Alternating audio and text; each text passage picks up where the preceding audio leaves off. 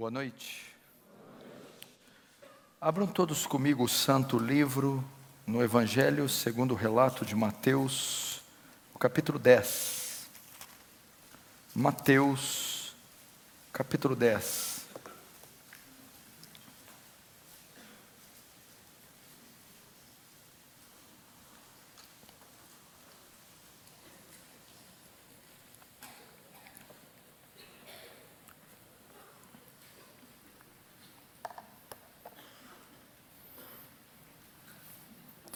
Verso de número 28. Diz assim a palavra de Deus, é Jesus quem está falando aqui. Não temais os que matam o corpo e não podem matar a alma. Temei antes aquele que pode fazer perecer no inferno tanto a alma como o corpo. Feche os olhos, vamos orar. Pai Santo, nos rendemos diante da Tua presença, Senhor, cônscios da nossa pequenez, da nossa miserabilidade, diante da grandeza e do poder que em Ti está. Senhor, fala-nos hoje pelo poder da Sua palavra.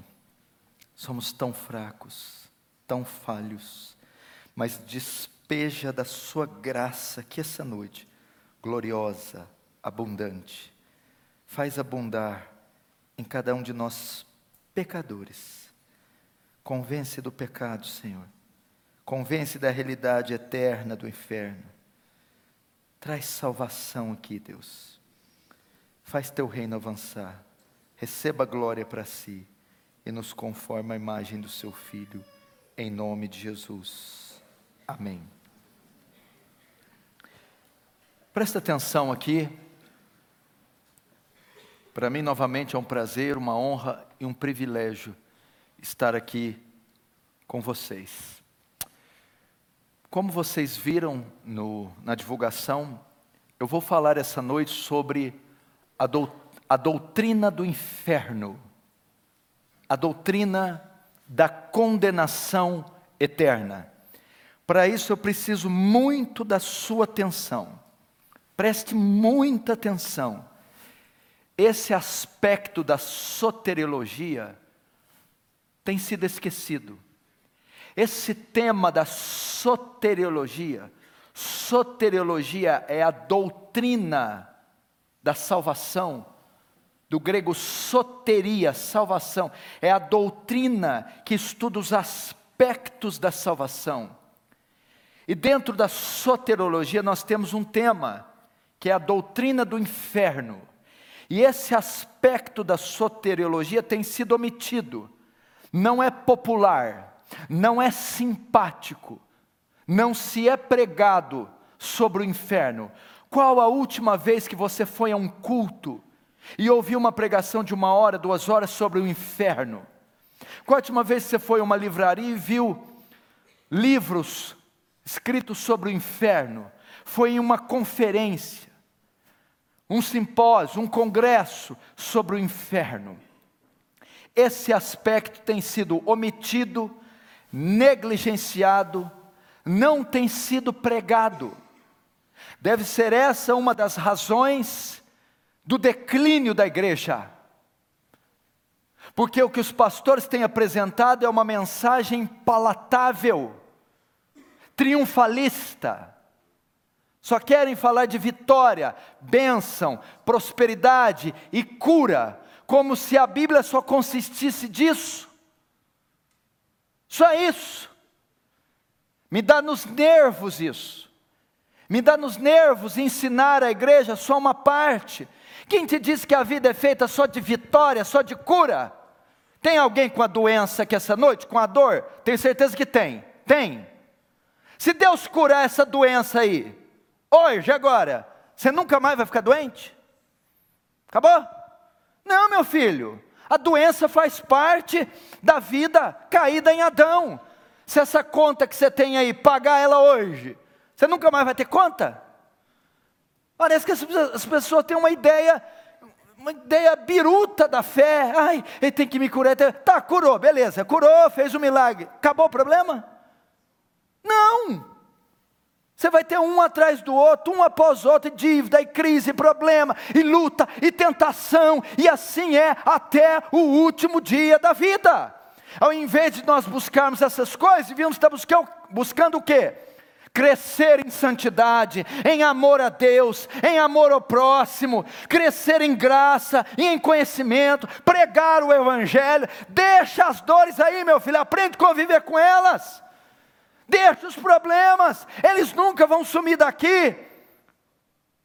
Sabe, uma coisa, eu vim buscar a minha bênção, eu não vim buscar bênção coisa nenhuma, 20 anos atrás eu recebi ela, quando eu me converti, eu recebi a grande bênção, que é a salvação, que é o Evangelho.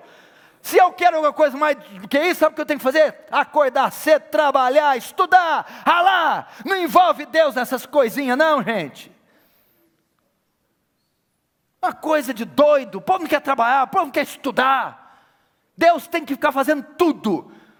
Ah, eu acho que essa é a razão, pastor Ivaldo, da igreja está perdendo batalha espiritual.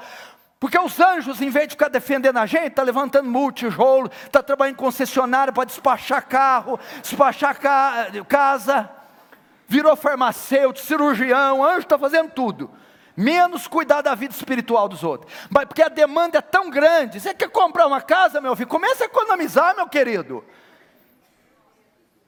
Você quer deixar de ficar doente? Para de comer torresmo, para de beber. Gente do céu, a igreja virou o quê? Virou o mercadão de São Paulo. Virou a zona cerealista, virou sabe Deus o que é 25 de março. Não, gente, tenha dó. Vamos entrar nesse lugar para cultuar o grande ao sol. Vamos entrar aqui para adorar o Senhor. Isso aqui é um centro de adoração a Deus. Isso aqui não é cultuar o homem. Gente do céu, a igreja ficou antropocêntrica. Virou uma feira livre, não, tem um ser aqui, grande em força, forte em poder, cheio de glória, e ele veio aqui para ser adorado, para ser cultuado, e nós não viemos aqui mendigar benção alguma, viemos oferecer nosso corpo como instrumento santo, vivo e agradável a Deus, que é o nosso culto racional. Essa é o sentido da fé cristã. Poxa, e nós temos que falar sobre o inferno. Eles estão omitindo a doutrina do inferno. Engraçado que na Bíblia se fala mais sobre o inferno do que sobre o céu. Na Bíblia, mais você encontra no Novo Testamento mais relatos sobre o inferno do que sobre o céu. E por incrível que pareça, teve um homem que mais falou do inferno do que do céu. Foi João Wesley? Não. Foi George Whitfield? Não. Foi Paulo? Não. Pedro? Não. Moisés? Não. Foi Jesus Cristo, o Filho de Deus, quem mais falou do inferno. Então, quem sou eu para não falar do inferno? Winston Churchill, primeiro-ministro da Grã-Bretanha na Segunda Guerra, diz: a decadência da sociedade inglesa se dá ao fato que os púlpitos da Inglaterra pararam de pregar sobre o inferno. Pregue sobre o inferno, pregue sobre o céu, pregue sobre a segunda vinda de Jesus, e a igreja vai se avivar. O que está acontecendo hoje é que muitos não acreditam mais na doutrina do inferno. A sociedade pagã e fora, bem como a igreja contemporânea, não acredita na existência de um lugar como o inferno. Outros não acreditam que o inferno é como ele é, um lago de fogo. Outros não acreditam na duração do inferno, toda eternidade. Afinal de contas, se eu pequei 70 anos, então tem que ser punido 70 anos. Agora eu peco 70 anos e fico uma eternidade no inferno. Então as pessoas estão tendo ideias equivocadas do inferno. Uns não creem que ele existe, outros creem que ele existe, mas que ele não é como dizem que é, e outros não creem na duração do inferno. Então há, há ideias muito rasas, equivocadas sobre a doutrina do inferno. E também ninguém quer pregar porque não é uma mensagem popular, uma mensagem que lota a igreja. Afinal de contas, todo mundo trabalha, tem um dá um duro danado a semana inteira e vai vir na igreja ouvir sobre o inferno. Não, vamos falar de coisas boas. Agora eu vou te dizer por que que a doutrina do inferno não é popular. Por que não se prega sobre o inferno? Ao longo da história da igreja, foram se criando conceitos equivocados sobre o inferno, que fizeram com que o povo dessa época não cresce no inferno. Vou falar novamente. Ao longo da história da igreja, ao longo do período da história da igreja, a igreja tem dois mil anos, começou em Atos, até hoje. Ao longo da história da igreja, foram se criando conceitos, ideias equivocadas a respeito do inferno, que fizeram com que as pessoas desse século não crescem mais nessa doutrina. E eu vou citar pelo menos três conceitos, três correntes de pensamentos sobre o inferno equivocadas, que fazem com que o pessoal de hoje não creia é o agnosticismo, o aniquilacionismo e o universalismo. São três conceitos equivocados do inferno que fizeram que, que as pessoas não crescem mais. Primeiro, o agnosticismo. O que é o agnosticismo? Para sabermos o que é esse, essa corrente de pensamento, precisamos saber o que significa a palavra agnóstico. Vem de um termo grego chamado gnosis. Gnosis quer dizer conhecimento. A gnosis, o que, que é o A? O A é a partícula negativa, não, sem. Agnosis sem conhecimento. O agnosticismo sem conhecimento, ele ensina que não há conhecimento suficiente do inferno para saber se ele existe. Ninguém nunca foi lá e voltou, não há fotos, não há evidências. Então, se não há conhecimento, vestígio, provas, não há quem tenha ido e voltado, não há conhecimento suficiente, então não pode existir um lugar como esse. Os agnósticos não creem na existência do inferno por dizerem que não há evidências suficientes de um lugar como esse. Segundo conceito que surgiu ao longo do tempo, o aniquilacionismo. O aniquilacionismo. O que é o aniquilacionismo? Quem são os aniquilacionistas? Vem de duas palavras também latinas. Você conhece a palavra nihil? Nada, ex nihil, do nada. O que, que é a nihil?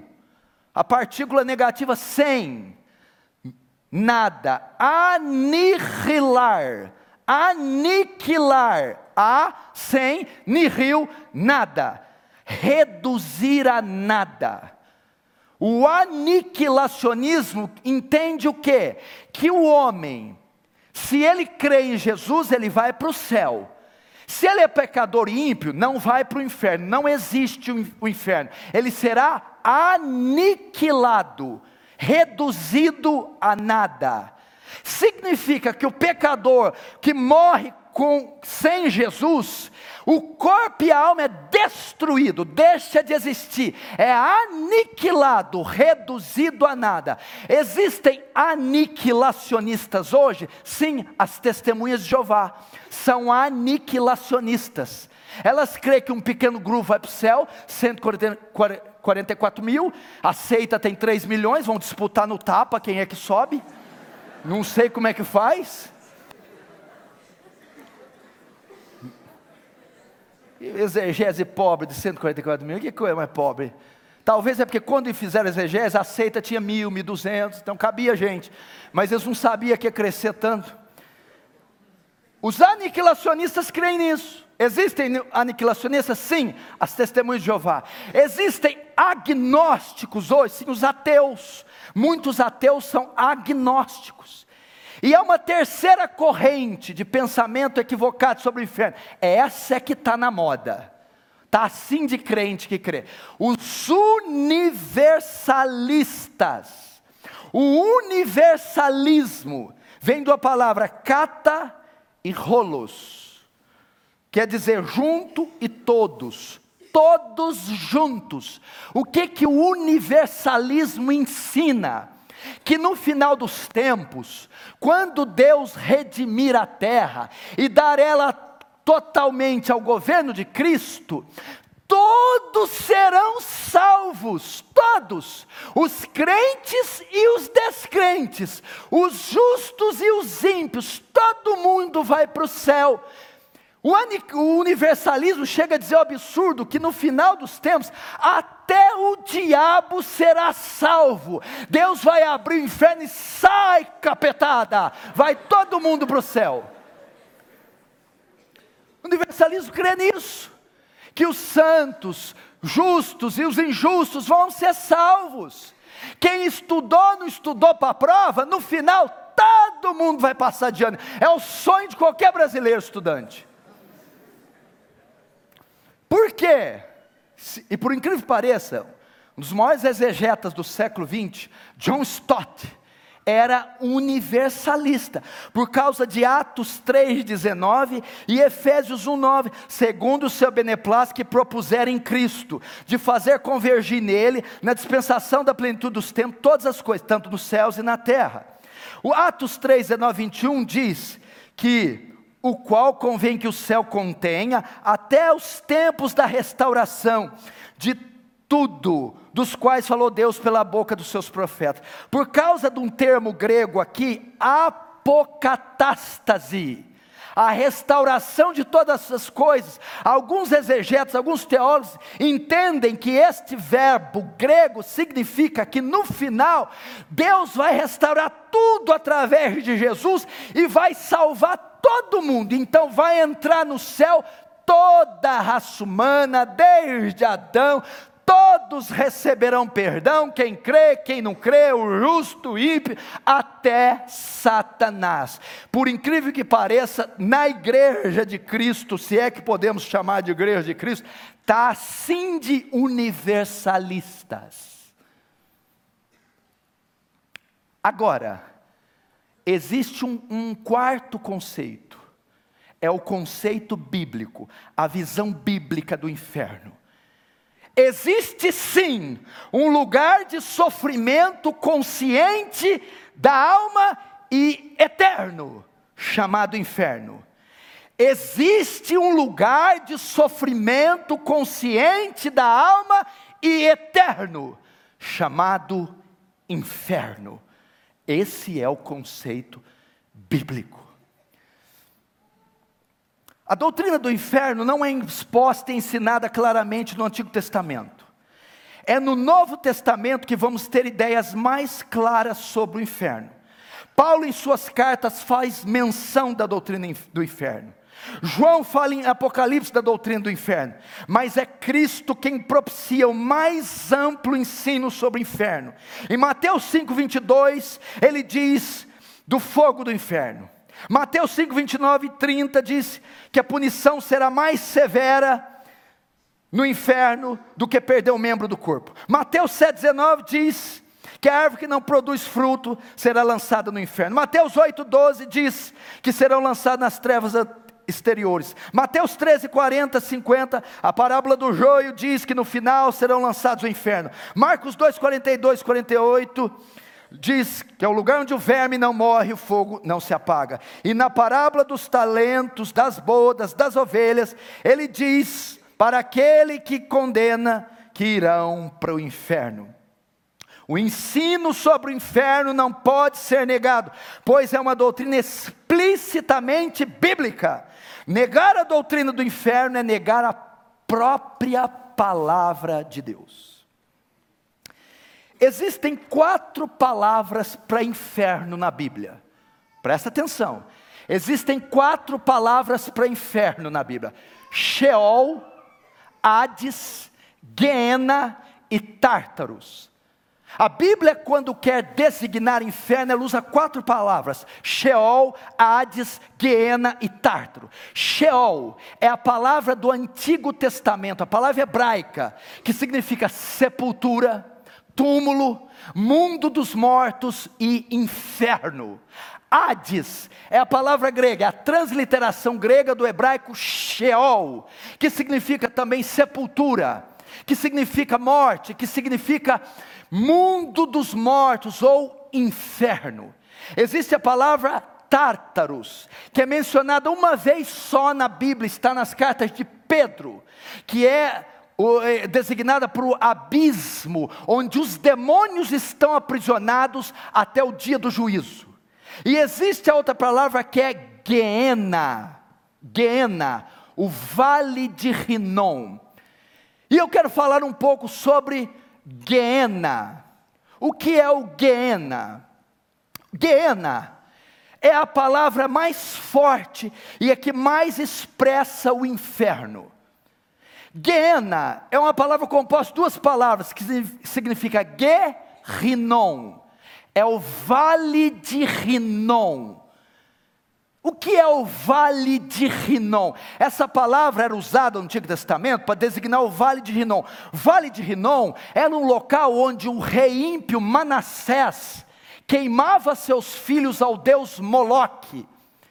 Era um lugar onde os reis pagãos e Manassés é, é, erigiam uma estátua de um deus chamado Moloque e colocavam fogo dentro e jogavam crianças para serem incineradas, oferecidas a Moloque, eram queimadas. Manassés ofereceu seus filhos para serem queimadas ao deus Moloque. Jeremias 7 chama o vale de Rinom de vale da matança. No Novo Testamento, na época de Jesus, onde era o vale de Rinom? Para que ele servia? Na época de Jesus, o vale de Rinom era o lixão da cidade de Jerusalém. Jerusalém, uma grande cidade, depositava o seu lixo em um vale, no vale de Rinom. E o que, que acontecia lá? Lá era depositado lixo orgânico e inorgânico, era jogado papel, tecido, comida, animais mortos, pedaços de membros amputados humanos e corpos humanos eram jogados no vale de Rinom, no lixão. A quantidade de lixo que, o que que fazia, e, e o que que os lixões fazem para dar cabo do lixo? Incineram, atiram fogo para que o lixo se consuma. A quantidade de lixo que o vale de Rinom, o lixão de Jerusalém, recebia era tão grande que o fogo nunca apagava, sempre estava recebendo lixo, de modo que o fogo estava constantemente pegando. E aquele fogo queimava o que? Lixo, animais e cadáveres de homens cheios de verme. Por isso Jesus vai dizer: onde o fogo não apaga, a ferida não cicatriza e o verme não morre. Quando Jesus quis expressar para os judeus o que é o inferno, ele diz: olhe para o vale de Rinom. O inferno é como ele, onde o fogo não apaga, onde o verme não morre, a ferida não cicatriza e corpos queimarão constantemente. Isso é o inferno, o lugar onde o lixo da humanidade será colocado. Vocês entenderam? Agora vamos entender: quem morre hoje vai para onde? Quem morre hoje com Jesus, o crente, se morrer hoje, vai para onde? O corpo vai para a sepultura, a alma vai para o céu. Não existe doutrina do sono da alma. Ninguém fica dormindo no túmulo. Essa ideia de dormir, de sono da alma, vem da interpretação errada da carta de Paulo aos Tessalonicenses. Irmãos, não quero que sejais ignorantes a respeito dos que dormem. Quando Paulo fala dorme, ele está usando um eufemismo. O que é um eufemismo? É usar uma palavra mais leve no lugar de uma palavra grave, para não ofender. Por exemplo, quando alguém da sua família morre, ninguém liga lá, seu pai morreu. É muito forte falar, seu pai partiu. É um eufemismo. Seu pai faleceu. Você usa uma palavra mais leve no lugar de uma palavra grave. Então, Paulo, para consolar os tessalônicos que estavam sensíveis, diz: Não seja ignorante a respeito daqueles que dormem, daqueles que estão mortos, que morreram. Então não tem ninguém dormindo. Quem morre hoje com Cristo vai para o céu. Qual a base bíblica? A passagem da crucificação, quando o ladrão diz para Jesus: Mestre, lembra-te de mim quando entrar no teu reino. Jesus diz: Em verdade, verdade te digo, hoje mesmo estará comigo no paraíso. O ladrão, quando morreu na cruz, o corpo foi para onde? Para o túmulo. A alma para o céu, para o seio de Abraão, para o paraíso, para a bem-aventurança celeste. Jesus, quando morreu, o corpo foi para onde? Para a sepultura que José de Arimateia comprou. E a alma? Para o paraíso. O ímpio, sem Jesus, quando ele morre, para onde ele vai? O corpo do ímpio vai para a sepultura. E a alma? Vai para o Hades. Hades. O que é o Hades? O Hades é o lugar que os ímpios estão, as suas almas estão lá estão sofrendo. Se você conhece um ímpio que morreu mês passado, o ano passado, dez anos atrás, há dez anos ele está no Hades. Há dez anos ele está no suplício. Está lá. E o Guiena, presta atenção. O Hades é um lugar que só a alma está. O Guiena é o lugar que está o corpo e a alma. Quando você vai para a parábola do rico e Lázaro, a Bíblia diz que o rico está no Hades, porque só está a alma. Quando você vai para Mateus 10, onde eu disse, lá a palavra grega não é Hades, é Guiena. Por quê? Porque Jesus diz: vai perecer tanto a alma quanto o corpo. O Guiena é para depois da ressurreição, é o lago de fogo, é o que está em Apocalipse 20: a morte, a besta, o inferno. Todos que não foram achados escritos no livro da vida serão lançados no Guiena, no lago de fogo. É assim: quando Jesus voltar, o justo, o justo vem do céu e o corpo dele ressuscita, e alma e corpo se unem em um corpo glorificado para estar para sempre com Jesus nos céus. Entendeu? O corpo do justo se decompôs, está na sepultura, a alma está no céu. Com a volta de Jesus ocorre a ressurreição. Aquele corpo se recompõe e encontra com o espírito e se une espírito e corpo glorificados, incorruptíveis, para estar com Jesus no céu. O ímpio, quando Jesus voltar, a ressurreição do ímpio, o corpo se refaz, o corpo se refaz e a alma sai do Hades e se unem corpo e alma para não estar no Hades agora, mas agora para o Guena, para o lago de fogo, onde, onde corpo e alma estarão. Agora, quem está no Hades? Todos que morreram sem Jesus. Quem está agora no Guena? Ninguém. Tem uma fita lá, não foi inaugurada ainda. Quem será o primeiro que vai inaugurar o Guiana? Isso não é caso de rir, não. Quem será o primeiro a cortar a fita? Para entrar no Guiana? Na volta de Jesus, o corpo ressuscita, a alma sai do Hades para estar no lago de fogo. Por que, que Jesus deu a ideia do vale de Rinom, do lixão? que a ferida não cicatriza, o verme não morre, o fogo não se acaba. Porque os condenados receberão corpos indestrutíveis. Eles vão desejar morrer no inferno, mas não morrerão. Terão corpos indestrutíveis no inferno, e ficarão lá pelos séculos dos séculos dos séculos dos séculos. Quantos estão entendendo? Diz amém.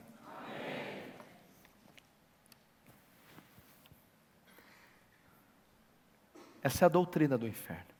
Agora, vamos ver algumas características do inferno. Como é esse lugar? Tem gente que fala que o inferno é aqui, inferno bom com boate, com escola gelada. Inferno, hã? Como é esse lugar? Vamos ver algumas características que a Bíblia traz. Abre comigo em Lucas capítulo 16.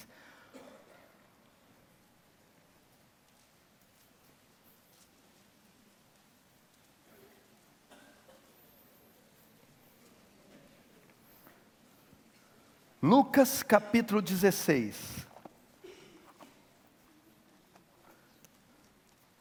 Vamos ver a partir do verso 19, Lucas 16, 19. Ora, havia certo homem rico que se vestia de púrpura e linho finíssimo, e que todos os dias se regalava esplendidamente. Havia também certo mendigo chamado Lázaro, coberto de chagas, que jazia à porta daquele, e desejava alimentar-se das migalhas que caíam da mesa do rico, e até os cães vinham lamber-lhes as úlceras. Aconteceu morrer o mendigo e ser levado pelos anjos para o seio de Abraão. Morreu também o rico e foi sepultado. No inferno, agora começam as características Estando em tormentos, levantou os olhos, viu de longe Abraão e Lázaro, seu seio. Então, clamando, disse: Pai Abraão, tem misericórdia de mim, manda Lázaro que molhe a água à ponta do dedo e me refresque a língua, porque estou atormentado nessa chama. Diz, porém, Abraão, filho: Lembra-te que recebeste os teus bens em vida, e Lázaro igualmente os males. Agora, porém, aqui ele está consolado, tu em tormentos. E além de tudo, está posto um grande abismo entre nós e vós, de sorte que os que querem passar daqui para vós outros não podem, nem os de lá para nós. Até aí. Aqui nós temos uma parábola que mostra duas pessoas morrendo e dois destinos diferentes. Um vai para o céu, outro vai para o inferno. E aqui Deus, por sua soberania, quis descrever detalhes do inferno e não do céu. Primeiro, primeira característica do inferno. A Bíblia fala aqui no verso 22. Vê se é isso mesmo. Verso 22 está escrito a palavra tormentos. Vê se é isso. Só compra. 23. Tormentos. Veja só. Primeiro, característica do lugar. É uma colônia de férias o inferno, um lugar que vai ter loiras bonitas com álcool e uma boate, igual aquela do Blade, descendo sangue para os vampiros, aquela coisa. A Bíblia diz que o inferno é um lugar de tormentos. O inferno é um lugar de sofrimento. Sofrimento. Notem que ele usa o plural, tormentos no plural. O que significa tormentos e sofrimento? O inferno é o local onde vai haver o completo despejar da ira de Deus sobre o ímpio. Isso é o inferno, Apocalipse 20, 10. E o diabo que os enganava foi lançado no lago de fogo e enxofre, onde então a besta e o falso profeta, de dia e de noite, serão atormentados. Mateus 25, 41, 46 diz: Então dirá também aos que estiver à sua esquerda: Apartai-vos de mim, malditos, e irão estes para o tormento eterno você tem ideia do que é isso? Sofrimento. Eu não sei, há especulações quanto se é fogo literal, o que, que é a substância do inferno, se vão queimar, torrar, não sei uma coisa, eu sei, o inferno é o completo despejar da cólera, da ira de Deus. Só para você ter uma ideia, o que, que pode ser o inferno? A Bíblia diz, Apocalipse 14, que os tais beberão do vinho, do furor, do lagar, da ira do Deus Todo-Poderoso. Usa o termo lagar. O que é lagar? O lugar que faz uva. É um compartimento, um caixote. Pensa num caixote, que embaixo tem furos, saídas com canos, dutos, que terminam em baldes, recipientes. O viticultor colhe as uvas e enche o lagar, o caixote enche.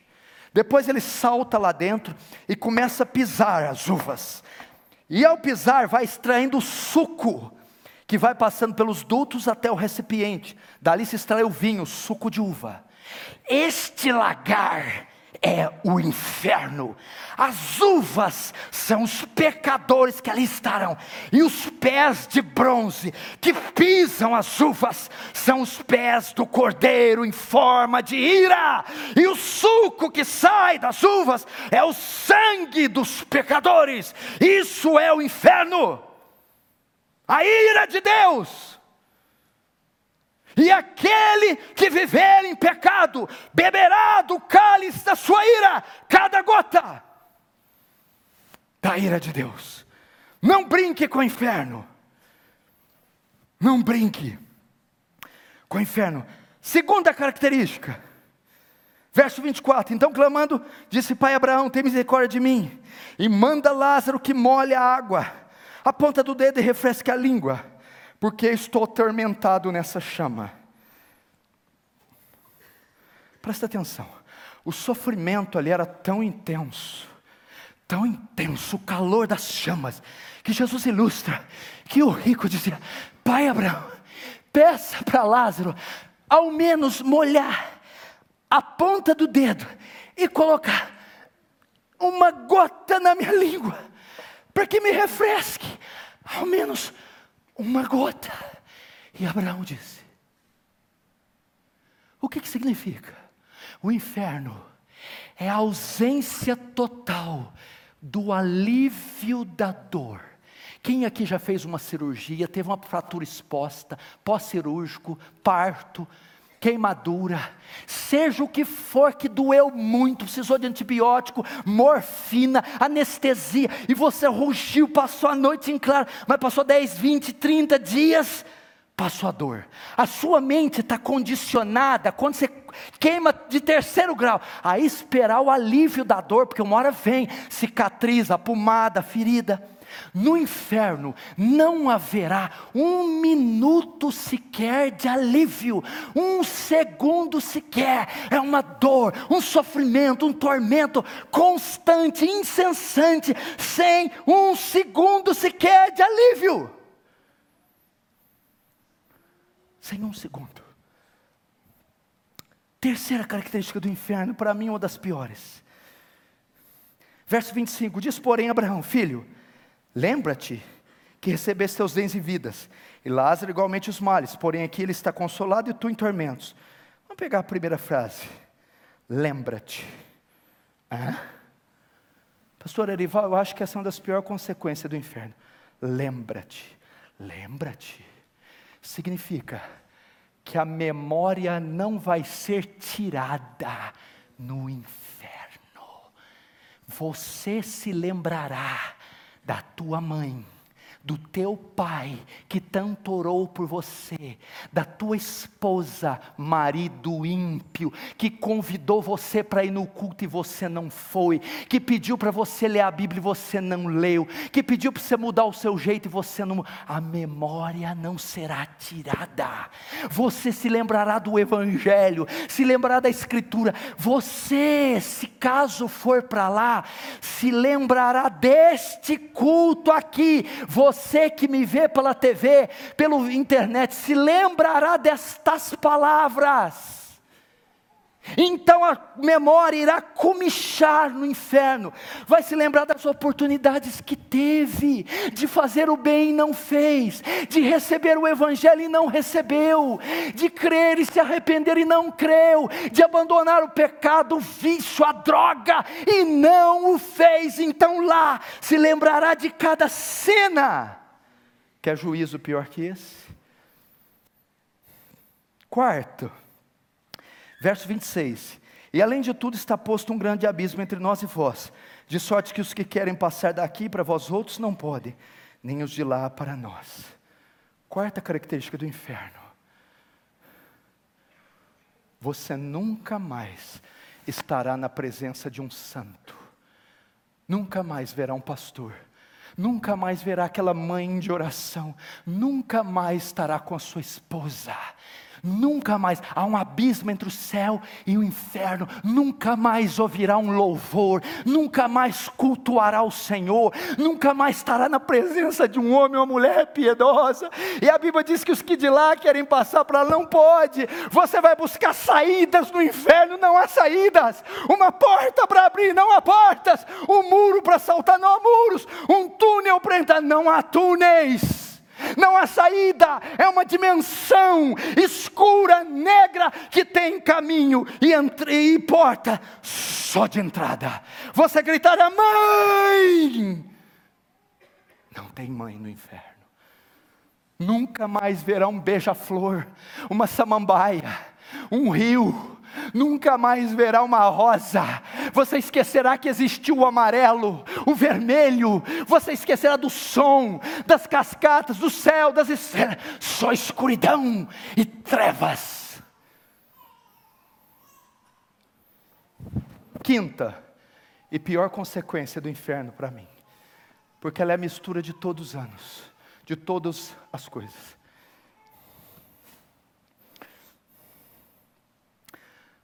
A duração do inferno. Quanto tempo que é a memória, a ausência do alívio, tormentos no plural? Quanto tempo vai ser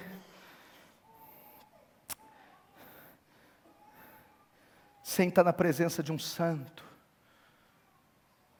Eternamente, pelos séculos dos séculos dos séculos, dos séculos, dos séculos, dos séculos, dos séculos. De eternidade em eternidade, eternidade, infinito, para todo sempre. Um dia um pastor me ilustrou o que é eternidade. Para ter uma ideia, que nós não vamos ter ideia. Ele disse: imagina o monte mais alto do mundo rochoso, o K2 ou o Everest.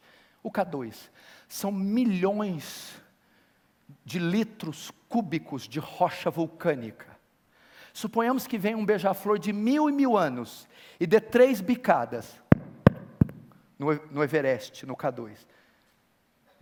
Vem e dá três bicadas. Depois de mil anos ele volta e dá mais três. Até ele consumir o monte inteiro. Quando acabar, coloca outro. Uma ideia de eternidade. Essa é uma ideia de eternidade. Irmãos, você que me assiste pela internet, vocês que estão aqui, que relevância você tem dado a isso? Você está preocupado com o quê? Se o financiamento vai ser aprovado? Se vai dar certo o noivado, o casamento? Você está preocupado com a saúde do corpo? Ou o passeio que vai dar? A viagem para Paris, Nova York, Londres? Por que não pensar na sua eternidade? Você tem um corpo mortal, mas tem uma alma imortal. Você sabe onde vai passar os últimos 20 anos, mas sabe onde vai passar a eternidade? Eu vou falar uma coisa aqui, mas não fica bravo comigo não.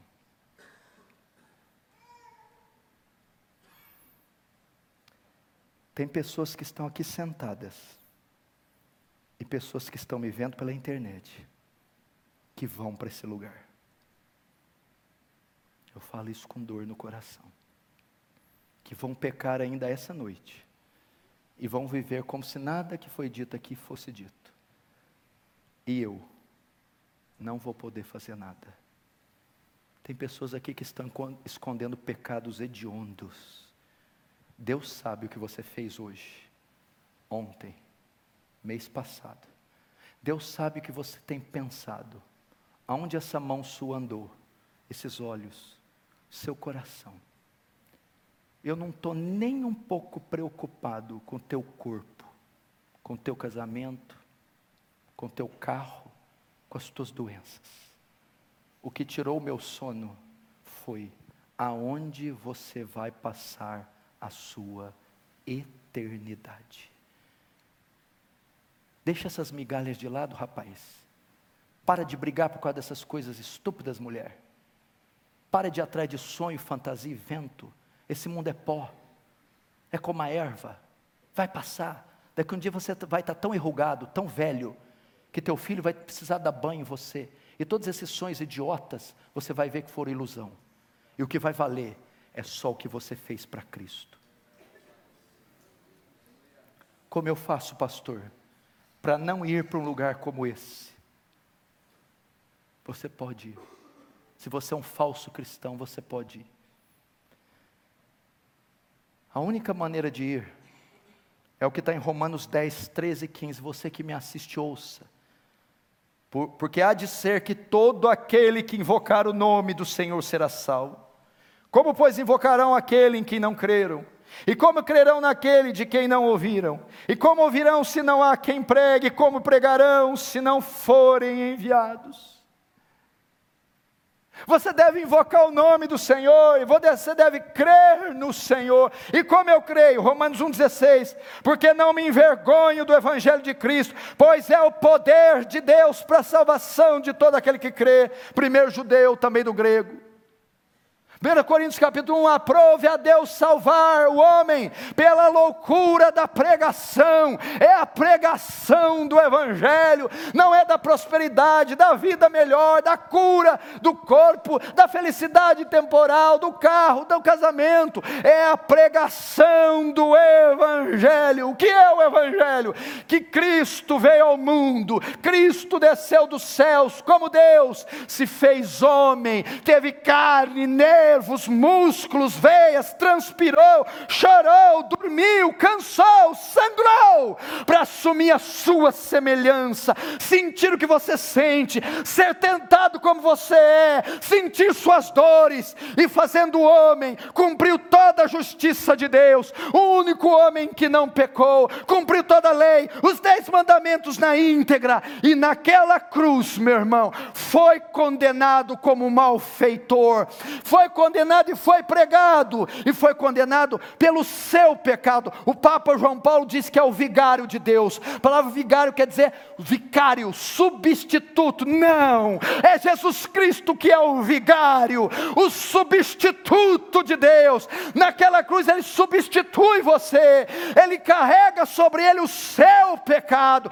mentiras, seus vícios, seus adultérios, o ódio, a inveja, a ignorância, o rancor rancor, o ressentimento, leva eles em, na, no seu corpo, e levando eles, ele é, ele é sentenciado, e ele é julgado culpado, culpado pelo meu pecado, culpado pelo seu pecado, culpado pelo nosso pecado, e por ser culpado, ele tem que pagar, ele paga. Como ele paga? Deus precisa satisfazer a justiça dele, Deus precisa punir o pecado. Como Jesus levou o pecado sobre ele, para não punir a gente, Deus pune o próprio filho e o mata e o esmaga. Aprove a Deus moê-lo fazendo enfermar.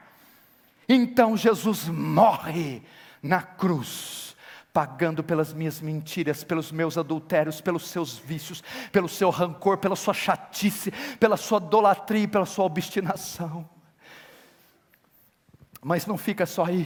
Como eu sei que esse sacrifício foi suficiente, como eu sei que isso só pagou o meu pecado do mundo inteiro, como eu sei que Deus aceitou isso, é que no terceiro dia da sepultura a pedra rola e ele ressurge dos mortos. Jesus ressuscitou dos mortos. E ao ressuscitar, ele prova que Jesus está, Deus se satisfez com o seu sacrifício. Tetelestai, está consumado.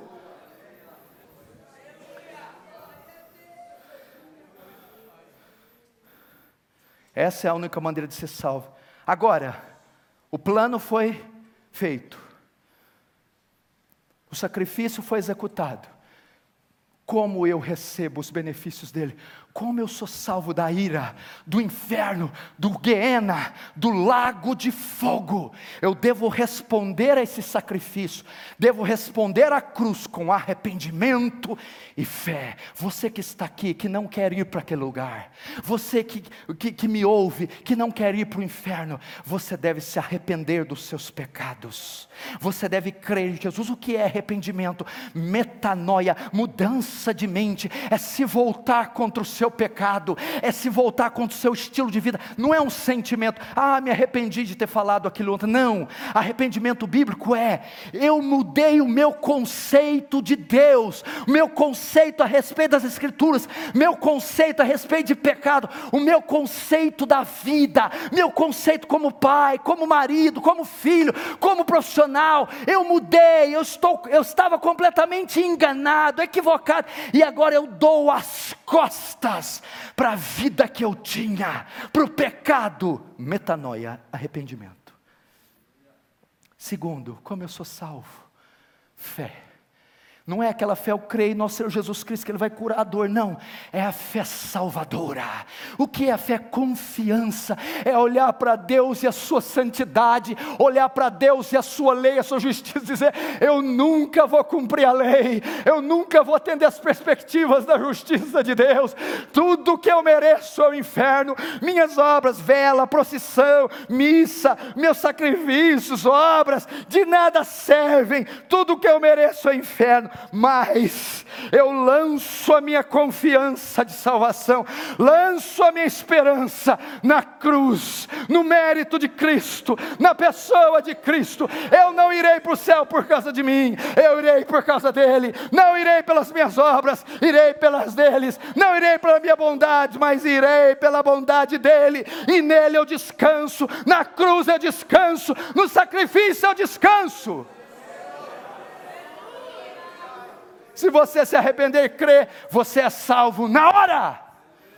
Agora. Hoje, aí no banheiro, aí no carro, no trânsito, aí onde você está, no celular, onde quer que seja, você é salvo hoje. Passa da morte para a vida hoje, pra, da morte para a vida agora. Seus pecados são cancelados, apagados, o martelo é batido e você é considerado justo diante de Deus. É assim que você é salvo. Eu não sei se aqui eles sabem essa canção, se ensinou ela, se ensaiou ela. Ah, mas se soubesse, ou quem sabe aí canta a capela. Manso e suave Jesus.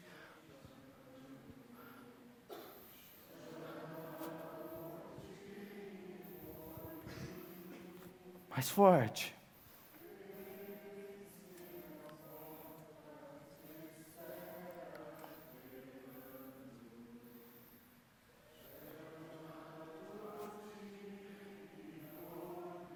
Todo mundo, vem já.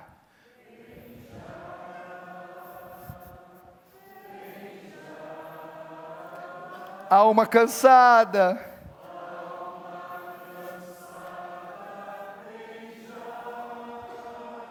Mais uma vez, vem já.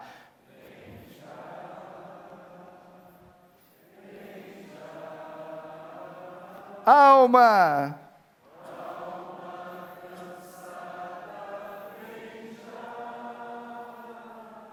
Vem, pecador, vem. Vem para Jesus. Suave.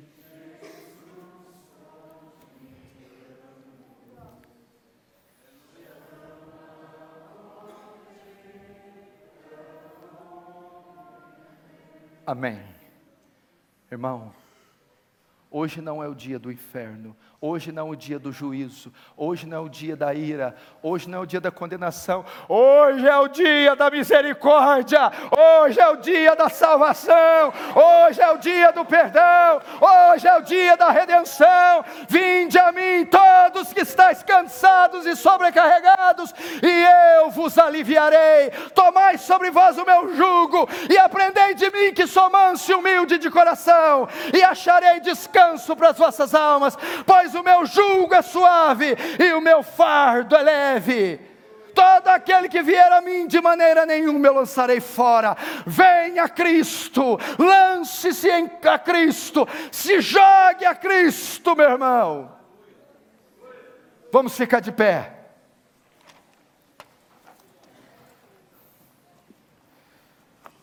O louvor, o pessoal pode vir, pode fazer um solinho. Você vai orar agora, meu irmão. Você vai orar pela sua alma. Se você tem certeza da salvação, vai orar para aqueles que você ama e dizer: Deus, eu não quero que meu pai, minha mãe, minha filha, meus amigos vão para o Guiena, vão para o Hades, vão para esse lugar. Salva-os, salva-os, salva-os. Se você não tem certeza, vai dizer: Senhor, hoje eu tive convicção do meu pecado, salva-me, salva-me, salva-me, perdoa-me. Ore, meu irmão, ore de verdade, soluce, ajoelhe, chora, mas não vá daqui sem ter certeza da sua salvação. Ore, meu irmão, por favor, ore.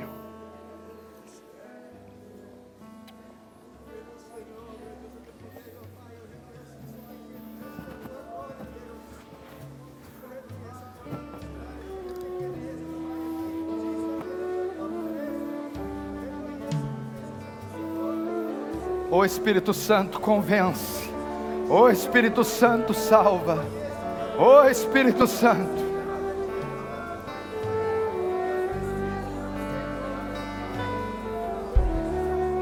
Ora, meu irmão, você ainda está muito tímido. Ora, agora não é hora de ter vergonha. Agora não é hora de ser tímido. Ora, é vindo a morte, é céu, inferno. Ore, ore nesse local. Minha casa será chamada casa de oração. Oh Deus, aviva essa obra, Deus. Aviva essa igreja, Deus. Aviva-nos.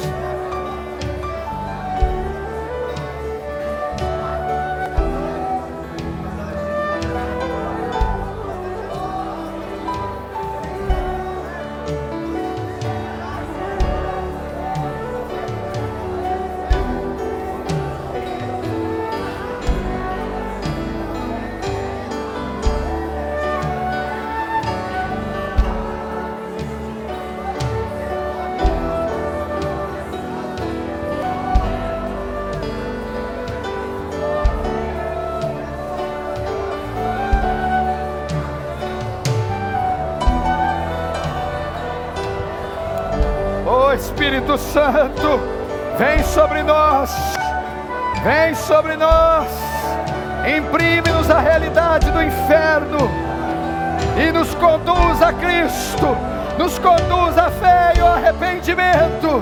Salva São Paulo, salva, Senhor, esse país, salva, Senhor.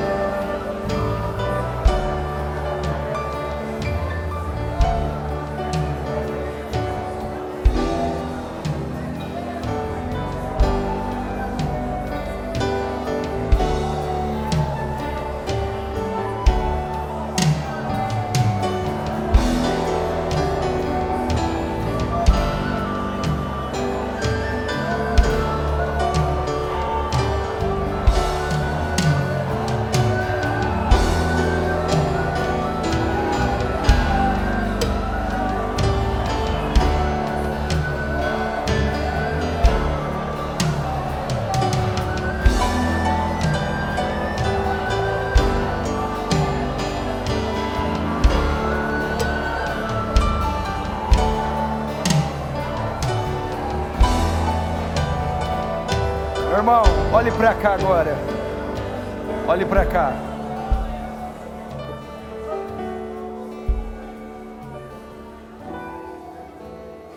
Quando ouvis a voz do Senhor, não endureçais o coração. Eu vou citar um texto e termino. Aliás, você vai citar comigo. Porque Deus amou